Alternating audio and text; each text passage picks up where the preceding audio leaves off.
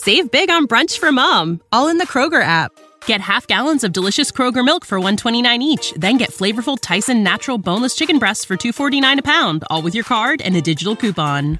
Shop these deals at your local Kroger today or tap the screen now to download the Kroger app to save big today. Kroger, fresh for everyone. Prices and product availability subject to change. Restrictions apply. See site for details.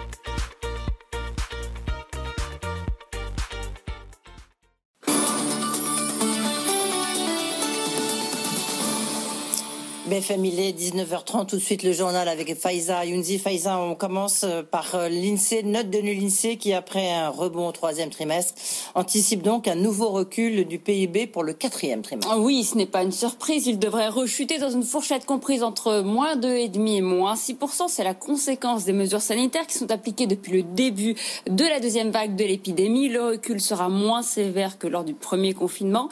Et autre enseignement de cette note de conjoncture de l'INSEE, la consommation des ménages devrait être particulièrement impactée avec une chute prévue de 15% par rapport à son niveau d'avant-crise.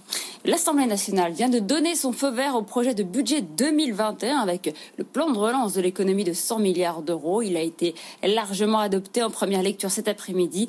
Il doit désormais être examiné au Sénat dès jeudi. La grande question maintenant, c'est de savoir, enfin si on sait, c'est combien de temps va durer le reconfinement le déconfinement, ou enfin, quand va arriver le déconfinement. On en saura plus en milieu de semaine prochaine. Le chef de l'État doit prendre la parole pour annoncer les prochaines étapes du déconfinement. Il sera euh, progressif, dit l'Élysée.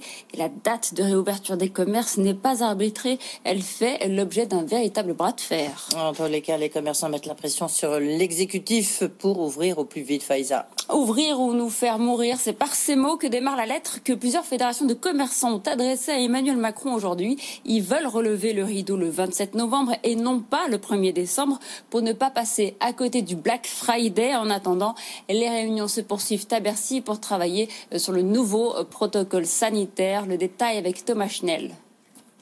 Rouvrir le plus tôt possible, c'est la volonté de Bercy et des marchands. Et il y a urgence, clame le président de la Confédération des commerçants de France. Francis Palombi le répète, ils sont à bout. Il y a des gens qui vont péter un boulon.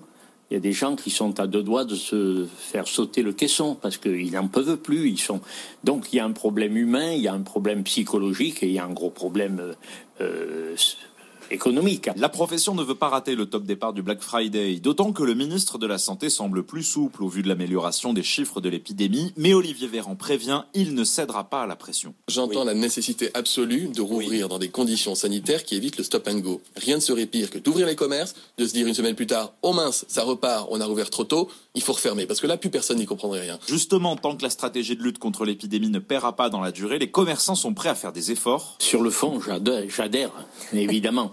Euh, nous ne sommes pas dangereux parce que nous respectons les règles sanitaires. Nous les avons respectées depuis la première heure et depuis le premier confinement. En attendant d'être fixé sur le calendrier, le président de la Confédération des commerçants de France demande aux consommateurs d'attendre la réouverture des boutiques avant d'effectuer les achats de Noël.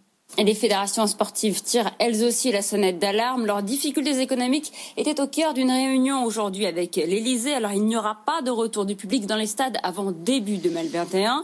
Mais l'exécutif va débloquer une enveloppe supplémentaire de 400 millions d'euros pour l'ensemble des acteurs du sport et notamment pour les clubs professionnels pour les aider à compenser une partie de leur perte de billetterie. Mais c'est largement insuffisant pour Frédéric Thirier, l'ancien patron de la Ligue professionnelle de football. Il était l'invité du grand journal de l'écho tout à l'heure. Euh, 2 milliards pour la culture, 110 millions pour le sport. Aucun poids politique.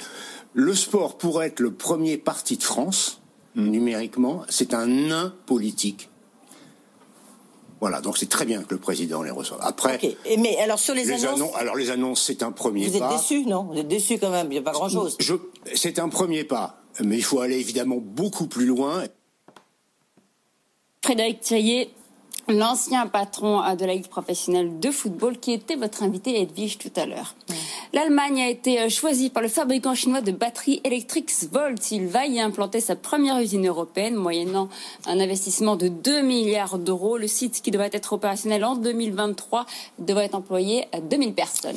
Et on parle de Airbnb qui fait un pas de plus vers Wall Street. La plateforme vient de publier son, son prospectus d'introduction en bourse. Et c'est une étape importante avant sa cotation attendue pour le mois de décembre. Dans ce document, Airbnb en dit plus sur l'impact de l'épidémie sur son activité. Eh bien, le groupe a évidemment souffert, mais il affiche une capacité de résistance face à la crise. Le détail avec Simon Tellenbaum.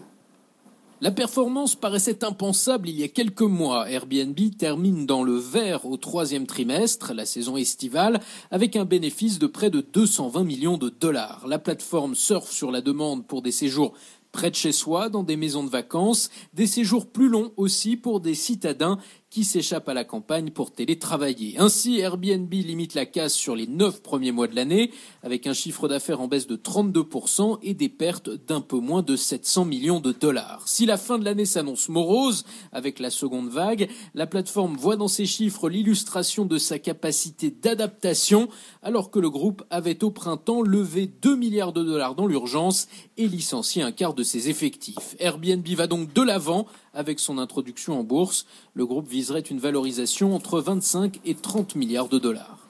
Et cette fois-ci, pour conclure, on est en France, Faiza avec le groupe Trigano qui parvient lui aussi à résister à la crise. Oui, le fabricant de Copincar a dû ralentir sa production, mais il fait mieux que prévu sur son exercice annuel 2019-2020. Son chiffre d'affaires ne baisse que de 6% à 2,2 milliards d'euros. Résultat, le titre a bondi de plus de 11% aujourd'hui, un chiffre qui a été euh, d'autant mieux accueilli que ce creux ne devrait être euh, que temporaire. Les précisions de Jeanne Spicarolène. Le camping-car, c'est la tendance voyage de 2020 Trigano, le spécialiste français du secteur, l'affiche dans ses chiffres. Le résultat net ne recule que de 17%. En pleine crise pandémique, Trigano parvient à réaliser 140 millions d'euros de bénéfices annuels. Si les mesures de confinement ont eu des conséquences significatives avec des usines à l'arrêt, les carnets de commandes sont aujourd'hui très prometteurs. Selon Trigano, le camping-car suscite un intérêt sans précédent car il représente la liberté de l'indépendance et la sécurité sanitaire et le marché s'élargit avec des vannes ou des fourgons aménagés, ce qui permet aussi de rajeunir la clientèle.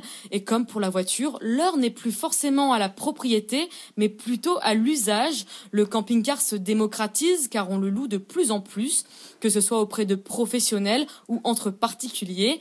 Des plateformes comme Miescapa, par exemple, termineront l'année avec une croissance de leur activité de plus de 20%. Et c'est la fin de ce journal. Merci Faiza. On vous retrouve tout au long de cette soirée. À la mi-journée, faites le point sur l'actu du jour sur BFM Business. Guillaume Paul convie spécialistes de la rédaction et experts des différents secteurs pour décrypter toute l'info éco et business. Et à 12h30, 60 minutes business vous accompagne dans la relance en répondant aux questions que vous nous posez sur BFM Business avec vous at bfmbusiness.fr et en donnant la parole aux entreprises qui ont besoin de recruter pour réussir. 60 minutes business présenté par Guillaume Paul du lundi au vendredi, midi 13h sur BFM Business. When you need mealtime inspiration, it's worth shopping Kroger, where you'll find over 30,000 mouthwatering choices that excite your inner foodie. And no matter what tasty choice you make, you'll enjoy our everyday low prices, plus extra ways to save, like digital coupons worth over $600 each week. You can also save up to $1 off per gallon at the pump with fuel points. More savings and more inspiring flavors make shopping Kroger worth it every time. Kroger, fresh for everyone. Fuel restrictions apply.